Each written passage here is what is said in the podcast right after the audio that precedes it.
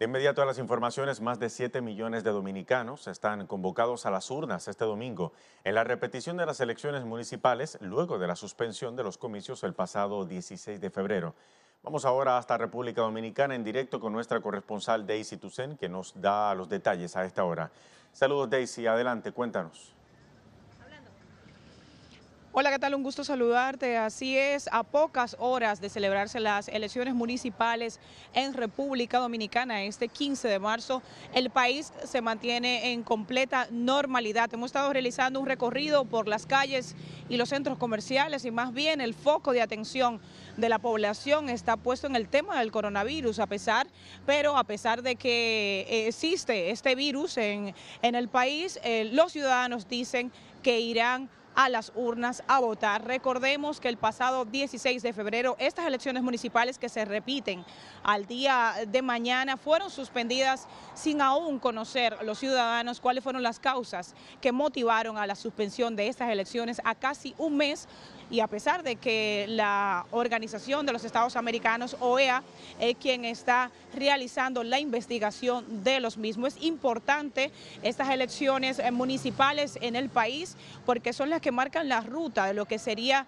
el escenario eh, de las próximas elecciones presidenciales que se realizarán el 17 de mayo de este mismo año. Importante señalar que están convocados a votar 7.5 millones eh, de habitantes en el país para realizar su derecho al voto, donde serán eh, elegidos 3.849 cargos eh, entre alcaldes, directores y subdirectores en los 158 municipios del país.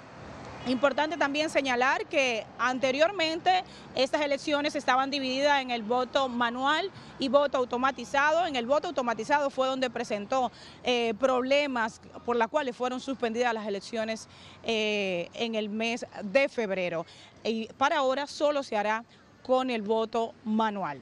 En este momento tengo aquí a mi lado a Matías Bosch, quien es eh, catedrático y también investigador, pero importante señalar que es el representante de uno de los movimientos que se llama la Plaza Alza, eh, que convocaron a las manifestaciones frente a la Junta Central Electoral. Matías, expectativas para estas elecciones. Bueno, las expectativas son las de una sociedad que no tiene ninguna garantía en estos momentos. Eh, no se sabe qué es lo que pasó el día 16 de febrero. Eh, lo que ha habido es un pacto que consolida las típicas salidas que se dan en un país como República Dominicana.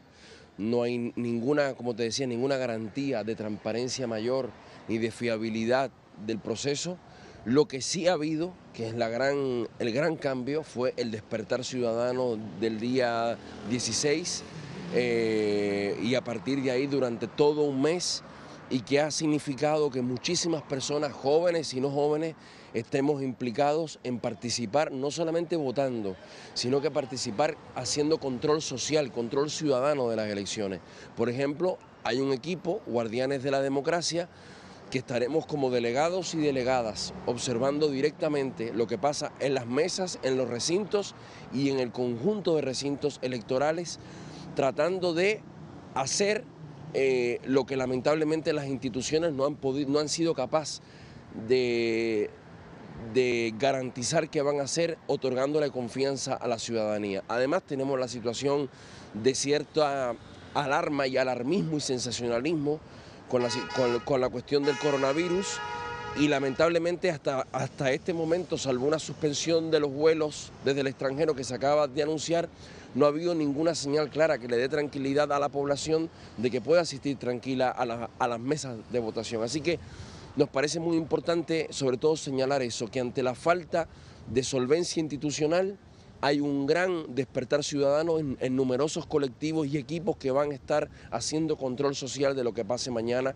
Y hay que ver, aquí está además la OEA, que ya sabemos lo que hizo en Bolivia, lo que ha hecho en Haití, lo que ha hecho en Honduras y en tantos países, como el señor Almagro está negociando su reelección como secretario general, pese a que se había comprometido a que no lo buscaría lo tenemos aquí, prometió una auditoría que en Bolivia hizo en 10 días, desatando la crisis que conocemos, con consecuencias nefastas para su población, y aquí es una auditoría sin fecha.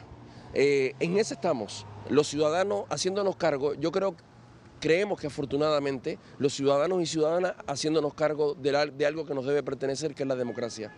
Importante preguntarte, Matías, porque además has estado enfrente de lo que han sido las manifestaciones frente a la Junta Central Electoral. Háblanos un poco de este movimiento que, que, se, que se alzó. Diferentes organizaciones también han participado, y, pero empezó a bajar la, la movilización a partir del 27 de febrero con el concierto que se realizó. Bueno, yo creo que, y lo que uno pudo ver son dos características muy valiosas que fue la participación masiva de la juventud, aunque fue transversal a todas las edades, y muy importante desde los barrios populares. Estoy hablando de, Santo Domingo, ¿verdad? La capital del país, los barrios populares, llenando las plazas, llenando la Plaza de la Bandera, que, que fue el lugar simbólico, el epicentro de las manifestaciones. Eso fue un signo de indignación y de movilización de un pueblo que las cúpulas de este país, incluyendo la empresarial, todos los poderes fácticos, han creído que es un pueblo que solo se mueve bajo un jefe, si es llevado, incluso creen que es un pueblo que se compra y que se vende. Y lo que demostró no, es que no es así, que es un pueblo con una capacidad de indignación y, y bueno, Claro, se le dio la sensación a la gente que había llegado a un punto cúlmine y que ya todo esto había encontrado una salida institucional y un final simbólico. Yo creo que la gente, en todo caso, muchísima gente se da cuenta que no se ha conquistado nada, que no se ha logrado nada, que no tenemos ninguna certeza de lo que va a pasar mañana y mucho menos de lo que va a pasar con la grave crisis democrática e institucional que vive la República Dominicana. Una sociedad donde no hay confianza en las instituciones fundamentales que tienen que garantizar derechos tan básicos en una democracia liberal como es el derecho al voto. Así que, y eso está ahí, y eso yo, creo que ha sido la gran conquista. No ha habido ninguna conquista de garantías, pero es así. Y aunque hubo una baja en la presencia pública, en las redes sociales, en las conversaciones de la gente, tú puedes ver un nivel de politización que hacía un montón de años tú no escuchabas aquí y subrayo, sobre todo en la juventud y en los barrios populares. Gracias, Matías. Como bien comentaba Matías, hay que esperar al día de mañana. Lo que sí espera el pueblo dominicano es que se respete el derecho al voto, que se respete la democracia, que haya transparencia y que este proceso culmine en paz. Es toda la información que tengo por el momento. Regreso contigo a los estudios. Gracias Daisy por ese informe, también por esa entrevista. Estamos muy atentos entonces al panorama político y social que vivirá mañana este país caribeño en esta repetición de las elecciones. Daisy Tucen con el informe.